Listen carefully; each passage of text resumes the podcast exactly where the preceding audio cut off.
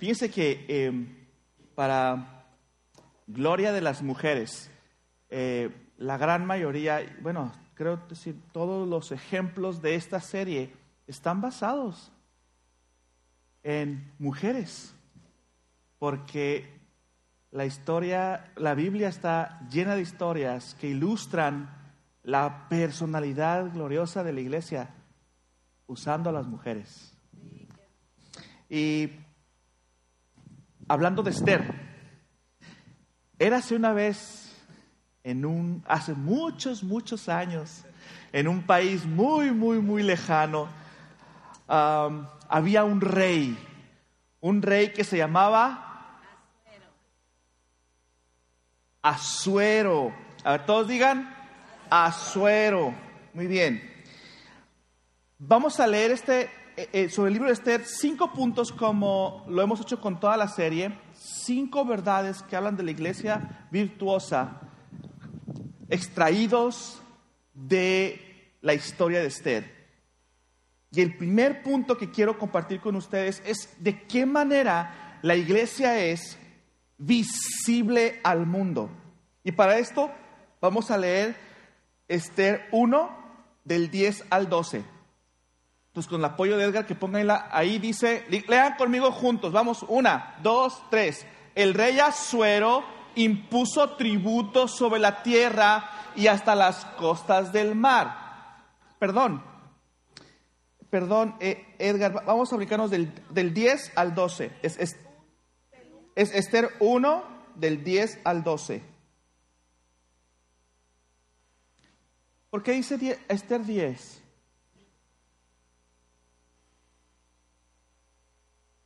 Pero si es Esther 1 ese, ¿verdad?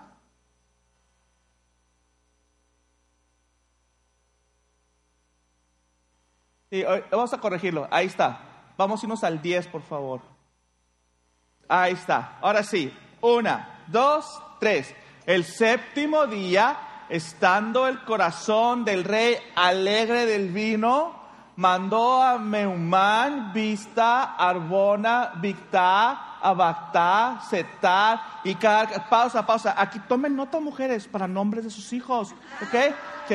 Siguiente. Siete eunucos que servían delante del rey Asuero, que trajesen a la reina Basti a la presencia del rey con la corona regia para mostrar a los pueblos y a los príncipes su belleza porque era hermosa. Mas la reina no quiso comparecer a la orden del rey enviada por medio de los eunucos. Y el rey se enojó mucho y se encendió en ira. Voy a resumir estos dos versículos en estas ideas.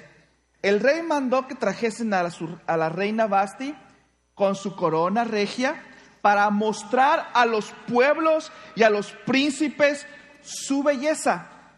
Mas la reina no quiso. Así se puede resumir todo el asunto.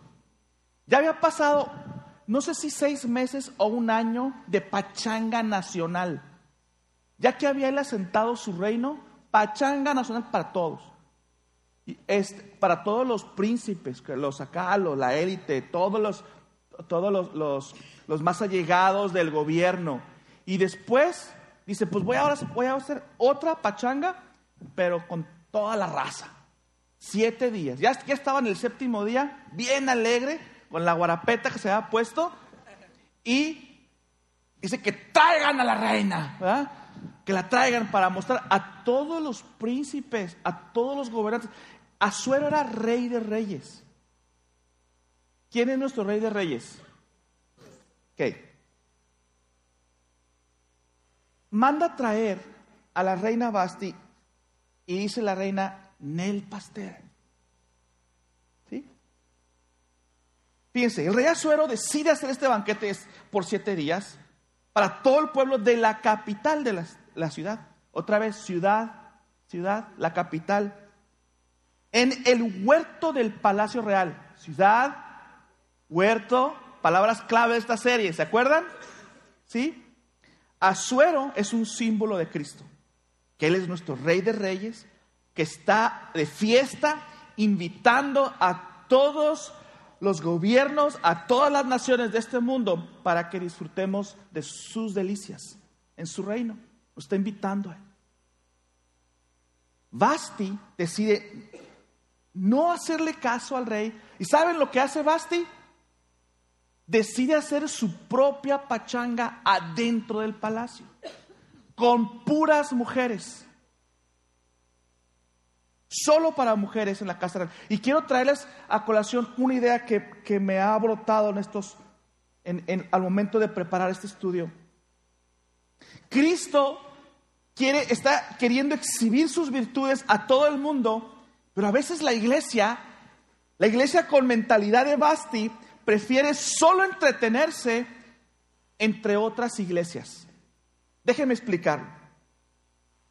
La iglesia con mentalidad de Basti tiene una agenda enfocada en solo, solo eventos y actividades donde solo hay cristianos sin querer o saber cómo realizar actividades en la ciudad entre incrédulos o entre perdidos. Ah, a veces totalmente desvinculadas de la realidad de la ciudad. Mire, déjeme poner ejemplo. Confraternidades, conciertos cristianos, noches de alabanza, congresos, seminarios, campamentos, retiros, todos estos son buenos, son importantes, son necesarios, pero no es lo único que, estamos llamados a hacer como iglesia. Si en ese, si con todas las actividades estamos totalmente dejando al lado a los incrédulos, a los perdidos, estamos teniendo una mentalidad de basti. Recuerda, otra vez repito, son importantes, son necesarios, son buenos para edificar la iglesia. Pero la iglesia con mentalidad de Basti solo se quiere entretener a sí misma. ¿Cuántas de las actividades que nos, eh, de esas actividades como las que mencioné, nos permiten en realidad relacionarnos con la ciudad? Nos cuesta, estamos todavía en un periodo de aprendizaje. Ojalá nos tardemos mucho en aprender. ¿Cuántas veces hemos hecho nuestras propias celebraciones sin tener un corazón por el resto de la comunidad? La iglesia con mentalidad de Basti pasa muy poco tiempo interactuando fuera del círculo de creyentes. Otra vez, los creyentes deben ser criados, discipulados, protegidos, que florezcan, Pero es como querer criar un bebé en una burbuja para que no se contamine con el mundo. Físicamente, a la primera exposición que uno tiene con el mundo, en la primera bacteria, ¿verdad? Porque no creó las defensas. Cristo se regocija en mostrar a los pueblos, a las naciones, a los príncipes, que son los gobernantes, la belleza de su iglesia. ¿Está escuchando? Quiere mostrar la belleza de su iglesia a las naciones. La iglesia posee, poseemos, tú y yo poseemos una belleza espiritual que debe ser exhibida ante la ciudad y específicamente ante nuestros gobernantes. Si la iglesia se aferra a una mentalidad de Basti, entonces estamos siendo un ejemplo incompleto o un mal ejemplo. Porque la iglesia de Jesús ha sido llamada a ser el organismo que más exhibe buenos resultados que aportan a la sociedad. El mundo está hambriento de buenas noticias y nosotros sabemos cómo generarla, ¿sí o no? ¿Sí o no? Entonces, déjenme encerrar este primer punto. La iglesia virtuosa es visible al mundo. Sabe que debe ser visible al mundo y se asegura de hacerlo. Evita mantenerse escondida detrás de actividades exclusivas solo para creyentes. Repito, son necesarios, importantes, útiles, pero no son los únicos. Yo diría que más o menos mitad y mitad. Me encanta cuando un pastor decidió que su congregación dijo, por cada minuto que un una oveja de, de nuestra congre esté aquí recibiendo, tiene que pasar dos en el frente de batalla con la ciudad, amando, sirviendo a la ciudad. Eso nos da una idea de, qué, a, qué tanto le, le damos nuestro esfuerzo y nuestras horas, nuestro tiempo. Ayer tuvimos un ejercicio muy padre, ¿verdad? Y quiero felicitar a toda la iglesia por la excelente respuesta que hubo.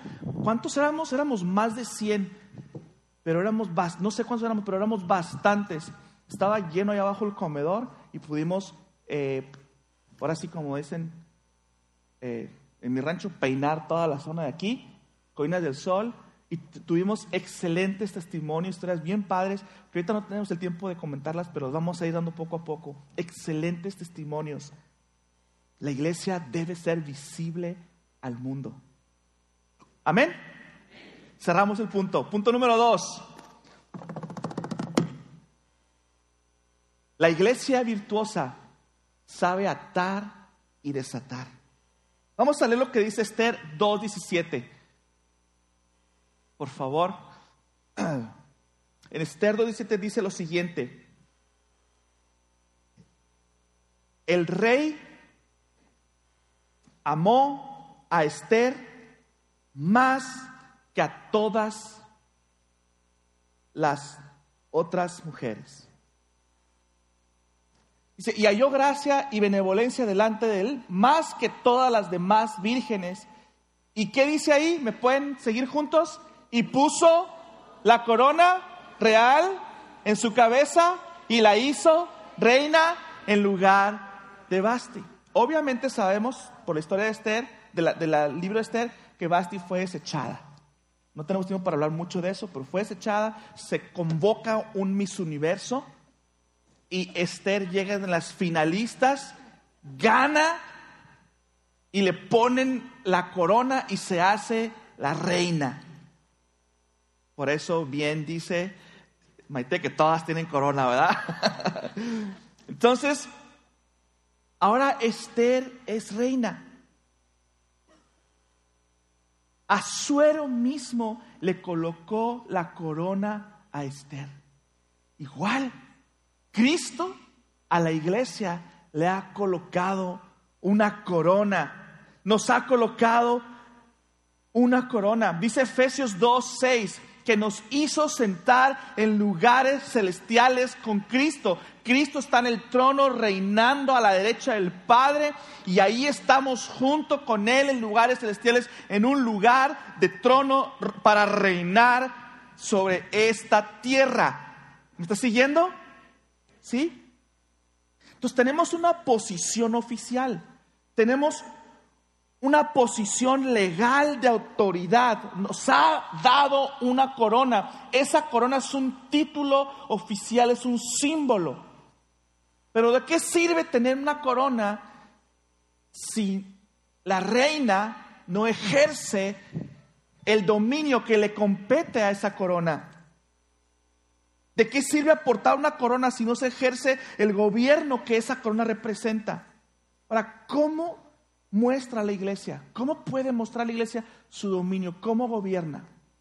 Cada vez que el cuerpo de Cristo se pone de acuerdo para declarar, atar o desatar, está ejerciendo un dominio, un gobierno que es congruente con la autoridad que fue delegada por Cristo, nuestro Rey. Entonces, ¿cómo, es, cómo se ata y desata?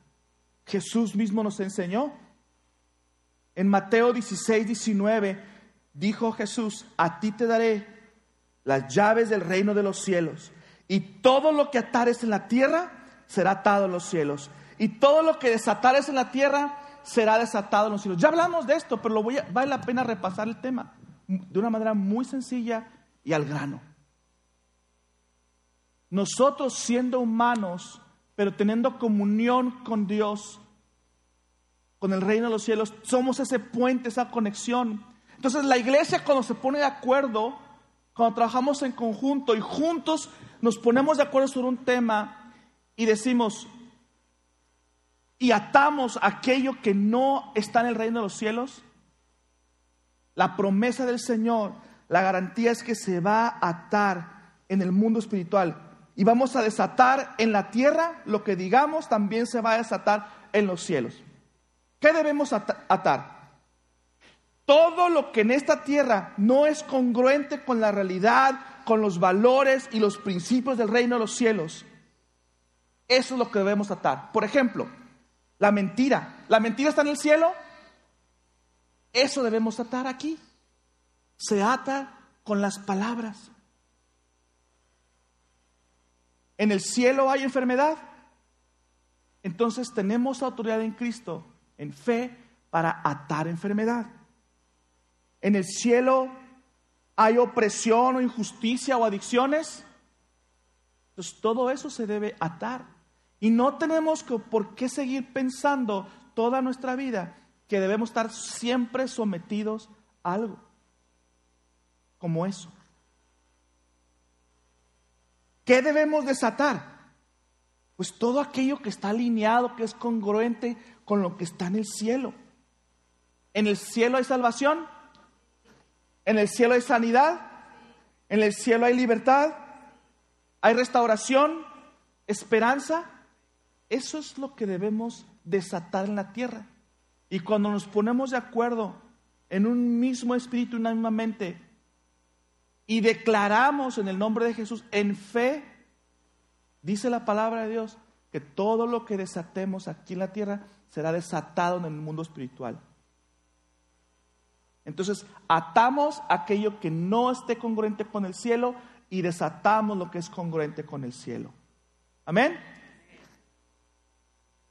Entonces, la iglesia tiene que saber que tiene esta corona para ejercerse. No nomás para verse muy bonita, para ejercerse. Muy bien, punto número tres. Algo pasó muy interesante con la historia de Esther.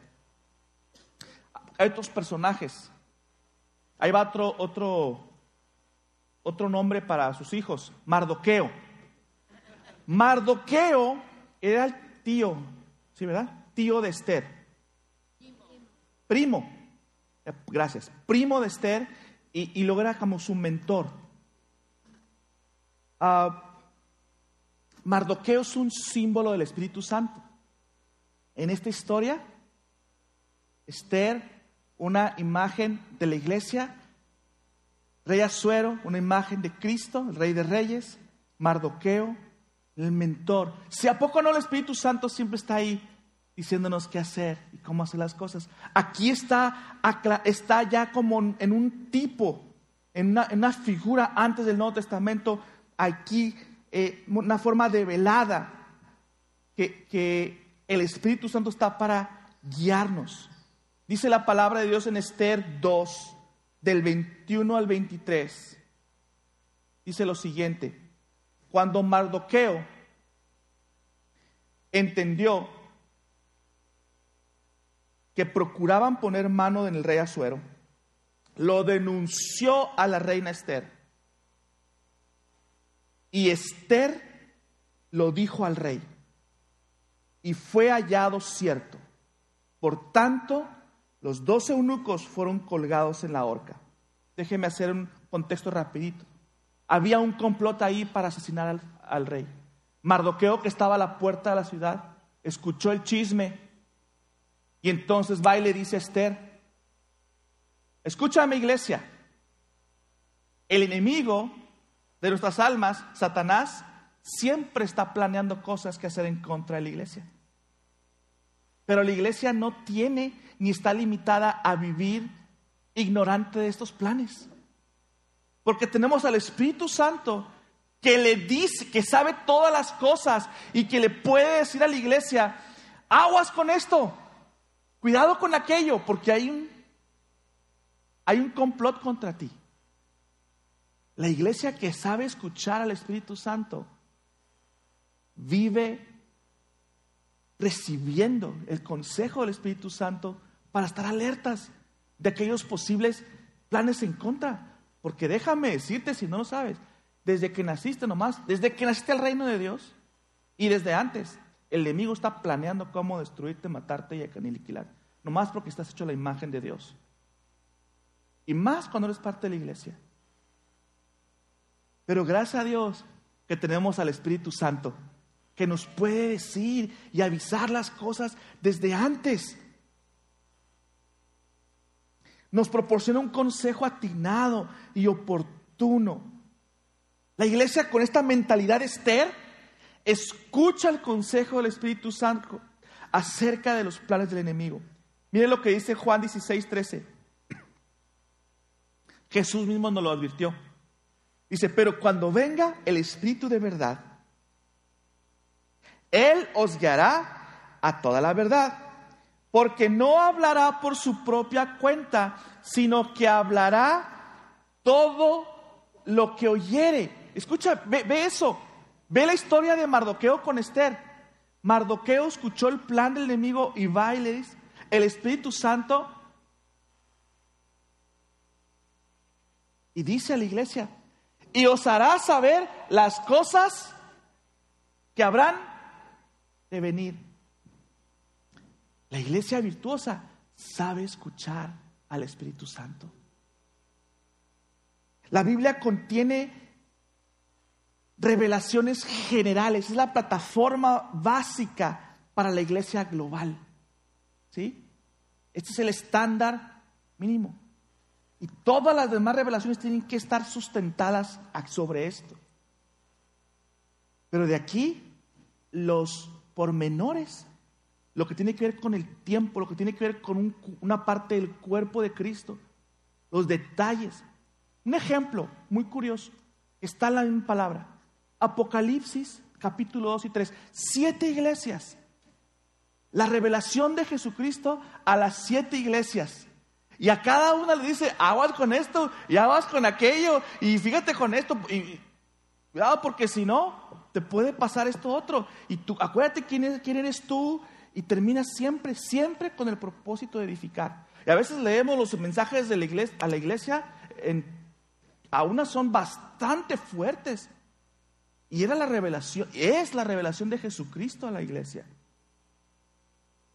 Unas muy, muy fuertes otras hermosas, pero todas igualmente importantes, porque el Espíritu Santo nos quiere, nos quiere proteger, nos quiere avisar, nos quiere decir qué onda con nuestras vidas, para que prosperemos en nuestro caminar con Cristo. Amén. Entonces, la iglesia virtuosa conoce los, plan, los planes del enemigo y sabe prevenirse de ellos. Número cuatro.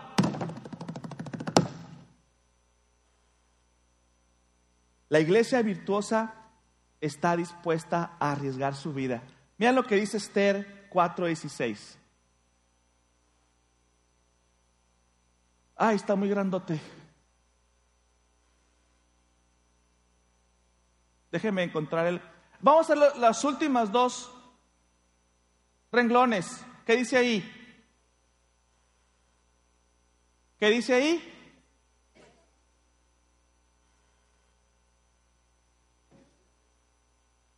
Así dijo la que, se casó con el señor Pérez.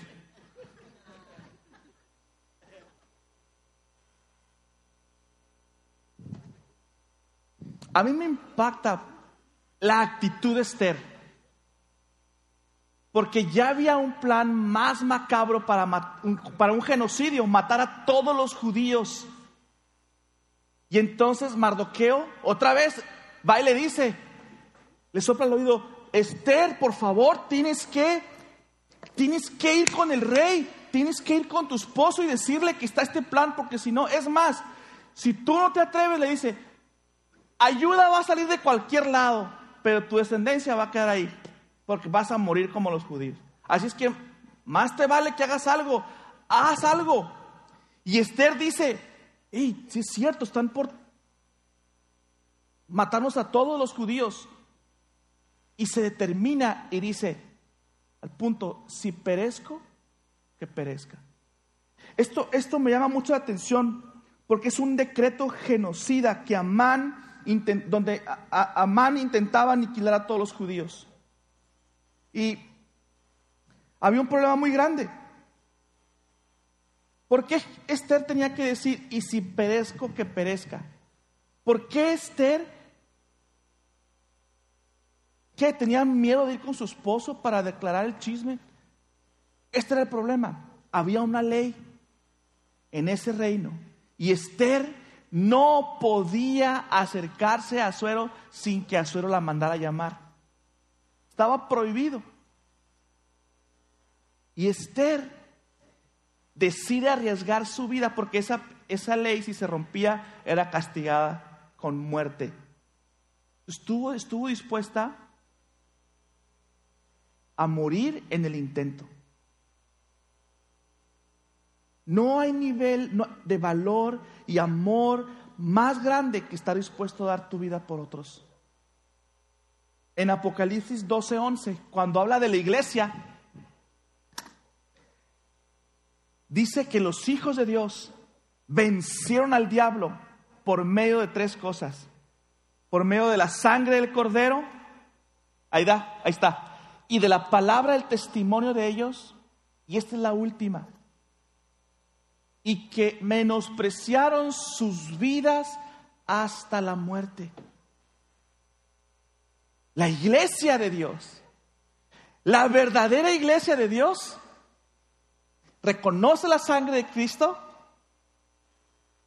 lleva una vida congruente,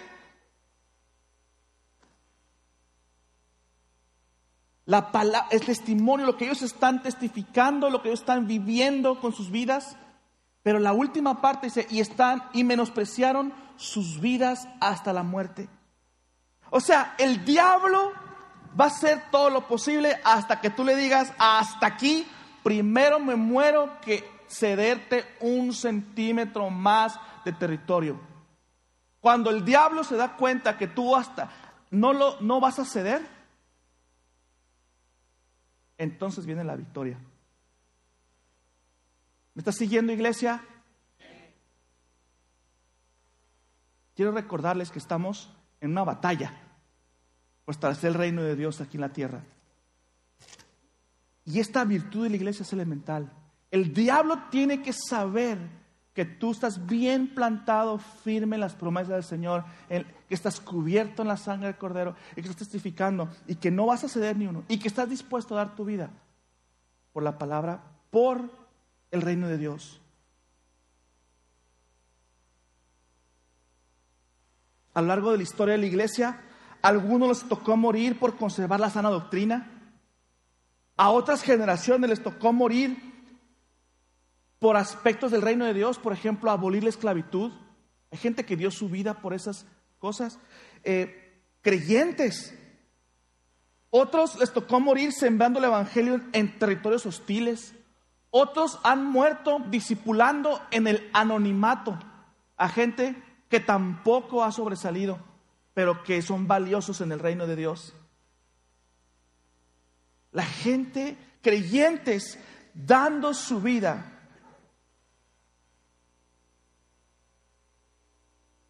Dice Hebreos 11, hay una frase ahí que me encanta, me, me conmueve mucho, del 36 al 38, en Hebreos 11 dice lo siguiente, hablando de una lista súper amplia de esta gente que le ha tocado dar su vida por el reino de Dios, donde dice,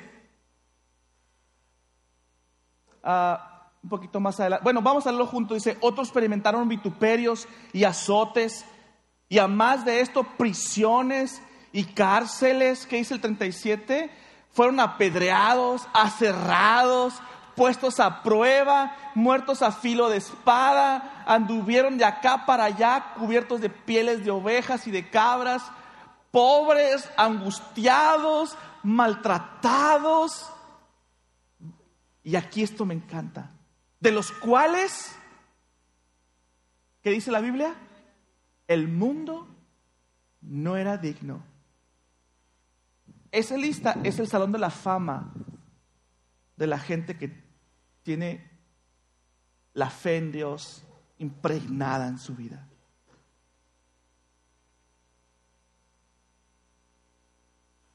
Porque a veces el fruto, en muchos casos, no se recoge en esa misma generación. A veces hay que hacer sacrificios de esos para que dé fruto después. Y el que es llamado a eso lo sabe, lo entiende, está dispuesto, porque la iglesia de Cristo está dispuesta. La iglesia virtuosa está dispuesta a arriesgar su vida. Amén. Vamos a cerrar con el quinto, el quinto y último punto. Cuando la iglesia virtuosa está dispuesta a arriesgar su vida, puede hacer dos cosas. Dos cosas. Y esto lo aprendemos de Esther. Dice Esther en el capítulo 7, versículos 2 y 3. Al se conoce la historia de Esther, a Esther se le ocurre hacer un banquete para Suero. ¿Se acuerdan? Para Suero y para Amán. Y entonces se presenta sin permiso, muy guapa Esther, y pues ni modo que le dijera que no ¿verdad? a Suero. Pues era la favorita, era la mera mera, era la reina, era la que tenía la corona. Y a Suero no le importó, le extendió el cetro, no le importó la ley, extendió el cetro y dijo, ¿qué quieres? Y siempre le decía, hasta la mitad del reino te daré. Y chula preciosa, que le decía, siempre, de veras, cada vez que la, que la llega, le dice, ¿qué quieres? Hasta la mitad del reino te daré, te daría. Y le dice dos cosas. ¿Cuál es tu petición? ¿Cuál es tu demanda? Dos cosas. ¿Cuál es tu petición y cuál es tu demanda? ¿Qué pides y qué demandas? Fíjense lo que contestó Esther. Entonces la reina Esther respondió y dijo, séame dada mi vida por mi petición. O sea, estaba consciente Esther que había brincado la ley. Y le dice, te pido, si es su buena voluntad, que no me mates. Pero te demando esto otro. Te pido que no me mates, pero si me matas, lo, reconozco, pero esto sí te demando. Dice, y mi pueblo por mi demanda. Séame dada mi vida por mi petición y mi pueblo por mi demanda. Cuando la iglesia está dispuesta a dar su vida por la causa de la cruz, entonces puede muy bien con claridad distinguir cuáles, por cuáles cosas pedir o desear y por cuáles cosas demandar. El plan de Esther fue arriesgar su vida presentándose ante Azuero. Y este tipo de riesgos solo se pueden tomar cuando estás convencido que el riesgo de no hacer nada es mayor que el riesgo de hacer algo. Y entonces, fíjense, ¿cuál fue el deseo de Esther? El deseo de Esther fue pedir que se le concediera la vida, o sea, que le perdonaran la vida. Ese es mi deseo. Le gustaría conservar la vida, pero eso no es lo más importante. Eso no lo voy a poner en demanda. La demanda de Esther era interceder por su pueblo. Y la iglesia virtuosa sabe distinguir entre peticiones y demandas. La iglesia virtuosa clasifica como opcional todo aquello que traiga un beneficio personal, pero pone como demanda como algo que no puede quedarse sin atenderse, todo aquello que sea en beneficio de la ciudad en general. ¿Me está siguiendo? Deseos y demandas. Todo lo que tenga que ver conmigo pasa a plano del deseo. Todo lo que tenga que ver con el bien de todos lo demandan. Azuero en esta historia hermosa, juzga a favor de la petición y a favor de la demanda. Porque tenemos en Cristo un rey bueno que busca conceder las peticiones de nuestro corazón. Y porque nuestro corazón está alineado al Rey, hay una congruencia, porque pedimos, demandamos lo que Cristo también quiere para la humanidad. Tenemos en Cristo un Rey bondadoso que nos concede nuestras peticiones y estamos bajo su cuidado y bajo su responsabilidad. Tenemos un buen Dios. ¿Sabe qué? Ayer, ayer que fuimos a visitar a una de las casas, la primera visita que tuve a un señor que me dijo, ¿sabes qué? La verdad estoy bien aguitado, tengo 60 años, nada me queda trabajo. Allá enfrente mataron a un señor, a un lado, me dijo, ¿ves ahí al lado de la segunda? Ahí mataron a un señor, le dieron unos balazos. Este, mi esposa tiene que estar trabajando cuando yo debería estar proveyendo. Y, luego, y bueno, yo le ofrecí, oye, pues vamos, la iglesia está comprometida para orar por tu situación. Me dice, pero ¿tú crees que te escuche? Me dice, tanta gente que le pide. ¿Tú crees que quiere atender mi petición? Yo creo que Dios se ha de cansar de tanta petición. Fíjense, ya no sabe ni cómo decirle que Dios, que Él es importante para Dios, que Dios es bueno, que su sangre alcanza para todo. Y, viviendo con el corazón en congoja, porque ni siquiera tiene la esperanza que el Dios de los cielos quiera escucharle. Porque hay tantos seres humanos. ¿Y en qué número está su petición? Él se debe imaginar como que está en la carnicería, ¿verdad? Ah, con el número y a ver. ¿En el IMSS? No, no, no sé cómo está el IMSS. Ah,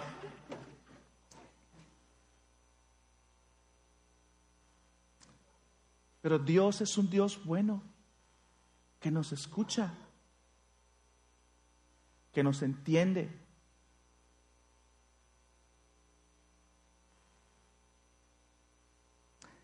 Iglesia, yo te animo a que te revistas del coraje que tenía Esther, de la valentía de Esther para defender con autoridad a todo el rebaño de la ciudad.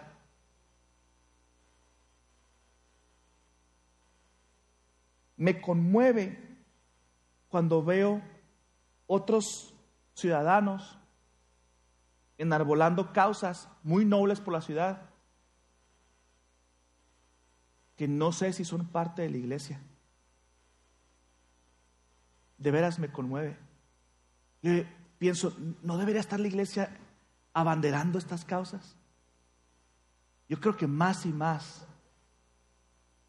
El rebaño es más grande de lo que pensamos a veces. El rebaño es toda la ciudad. Que San Pablo, que la iglesia de San Pablo sepa distinguir entre lo que es pedir y demandar. Que podamos estar confiados en que Dios conoce nuestros deseos y que entonces por esa confianza podamos estar enfocados en levantar la voz por las causas alineadas al reino.